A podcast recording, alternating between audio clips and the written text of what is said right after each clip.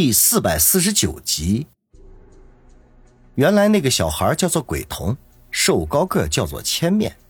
听何梅出言讥讽，鬼童和千面脸色均是大变。尤其是鬼童，他平生最恨别人叫他侏儒。一城出师的时候，第一个干掉的就是他的师傅，因为那个讨厌的老家伙总是将这两个字挂在嘴边。反倒是千面脸皮厚如城墙。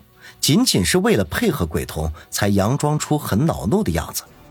鬼童整张脸都变得扭曲起来，一步一步的向何梅和王宇走了过来，口中森然的说道：“何梅，虽然我很喜欢你，可是却绝对不能容忍你说出那两个字。明年的今日，我会为你烧纸钱的。”鬼童虽然形如小孩，可是浑身散发出来的气势却咄咄逼人。尤其是他那一双眼睛，如同钢刀利剑一般，使人背脊生寒。饶是见过不少高手的王宇，也忍不住心惊肉跳，心中暗忖：看样子，就算他和何梅合力，也未必是这个侏儒的对手。见鬼童一步步逼近，何梅将手中的银管缓缓地举起，毫不畏惧地说道：“鬼童，说大话也要看看自己的实力。”今天正好看看，到底是你的动作快，还是我这个神龙组的毒针快？鬼童没有丝毫停下来的意思，步子反而加快，脸上露出诡异的笑容来。何梅嘴唇紧紧抿着，额角已经冒出冷汗来。很显然，她刚刚在虚张声势，根本没有把握一下子射中对方。她除了毒针之外，战斗力差到掉渣。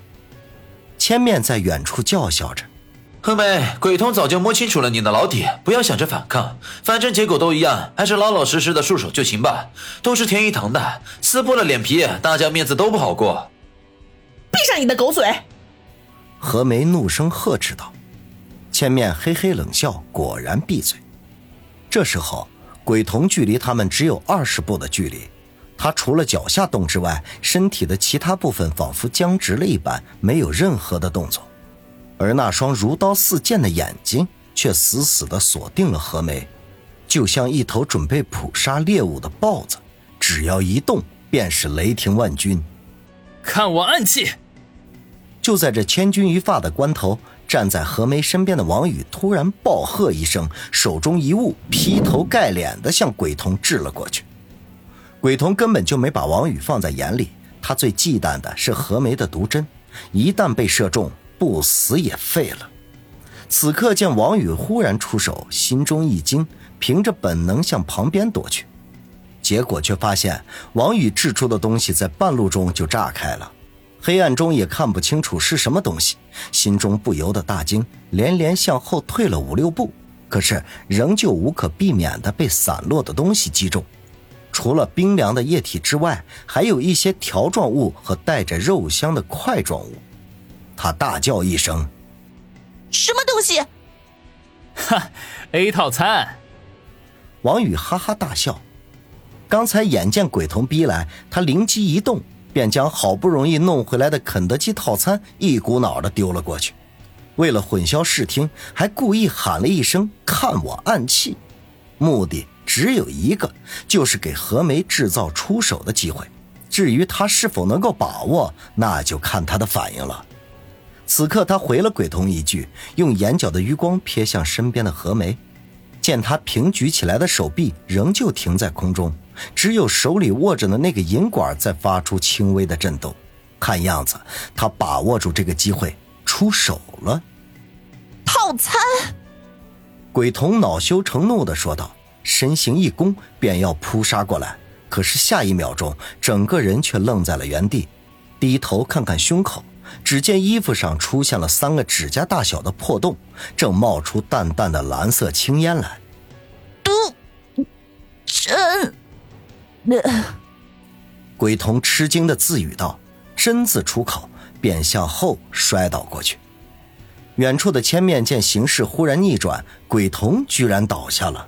不由得大吃一惊，犹豫的向前走了几步，便定住身形，颤抖着声音说道：“何梅，你把鬼童杀了，好，好，好，你算是惹下了弥天大祸，等着天一堂无穷无尽的追杀吧。”说完，掉头便跑。王宇面色一沉，喝道：“何梅，斩草除根！”没想到何梅却摇摇头，放下了手中的银管，说道：“来不及了，我这神龙组每次发射完之后都必须重新装填。”操！我以为是连发的呢。王宇忍不住骂了一句：“千面丢下鬼童逃走了，肯定会通知天一堂的。这用不了多久，天一堂的杀手将会大批赶来，他的处境将会更加糟糕。”想到这里，他不禁大摇其头，苦笑说道。唉，何梅，你现在有什么打算？算？当然是拿你去换钱，然后逃到国外去啊！何梅眼皮一翻，王宇嘿嘿笑道：“你还真是要钱不要命啊！就不怕我现在把你放倒？你试试看。对不起，刚才说话的时候我已经把毒针放好了。”王宇吐了吐舌头，立刻举起双手投降。我们现在是一条绳上的蚂蚱了，还是彼此合作想办法活下去才对吧？就像刚才，我们还是蛮有默契的嘛。何梅哼了一声，哼，这里不能久留，我们必须马上离开。去哪里啊？你之前打算去哪里？王宇看了看他，也不隐瞒。长白山，我得罪的人太多了，打算进山里躲个十年八年的。何梅皱了一下眉头，说道。这倒是个好主意，不过不需要躲那么久，有个十天半个月的就行了。他们找来找去找不到你的踪迹，自然就会慢慢的放松下来。到时候我再悄悄带着你返回沈城，把你交给鞠老大。王宇耸耸肩说道：“其实现在最安全的办法呀，就是你立刻把我交给鞠老大的人，寻求李家的庇护。”何梅撇撇嘴，冷笑道：“哼。”我不相信任何人，一个亿的悬赏，动心的人太多了。王宇挠挠头，说的也是，利字当头，那君子也变小人呢。更何况是道上混的，哪有什么君子啊？行了，我们现在出发。何梅将神龙驹收起，催促动身。等等，没想到王宇却摇摇头，转身向鬼童走去。何梅一愣，问道。你要干什么？我刚才好不容易把弄来的肯德基当暗器丢了，我们身上又没有钱，总不能就这样饿着肚子吧？我看看这个侏儒身上有没有钱，顺手牵个羊。何梅一阵无语，呆呆的看着王宇在鬼童身上一阵乱翻，最后果然被他翻出一叠大红票子来，看其厚度至少有几千块。王宇拿着战利品向何梅比划了一下，笑道：“没想到侏儒先生还挺有存货的嘛。”这一下我们不用沿街乞讨吃霸王餐了。何梅无奈的摇摇头，刚要催促他快走，没想到躺在地上被王宇好一阵摆布的鬼童突然坐了起来，大吼一声：“不要叫我侏儒！”王宇被吓得一跃而起，跳到好几米之外。我操，还没死！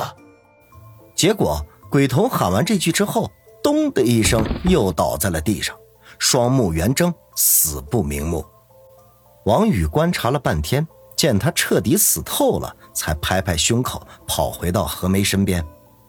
唉，何美女，我们还是快走吧，万一这货诈尸了，那麻烦可就大了。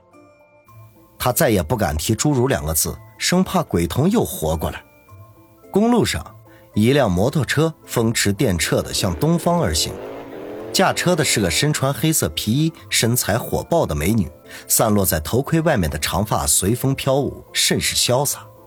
在摩托车的后座上，则是一个蓬头垢面、衣服破烂的青年，他不客气地紧紧抱着美女的腰肢，好像生怕从车上掉下来一般。不过，他的嘴角却微微勾起，露出一抹坏坏的笑容来。搂着美女的小蛮腰，这种天赐良机，他怎么会？不好好享受呢？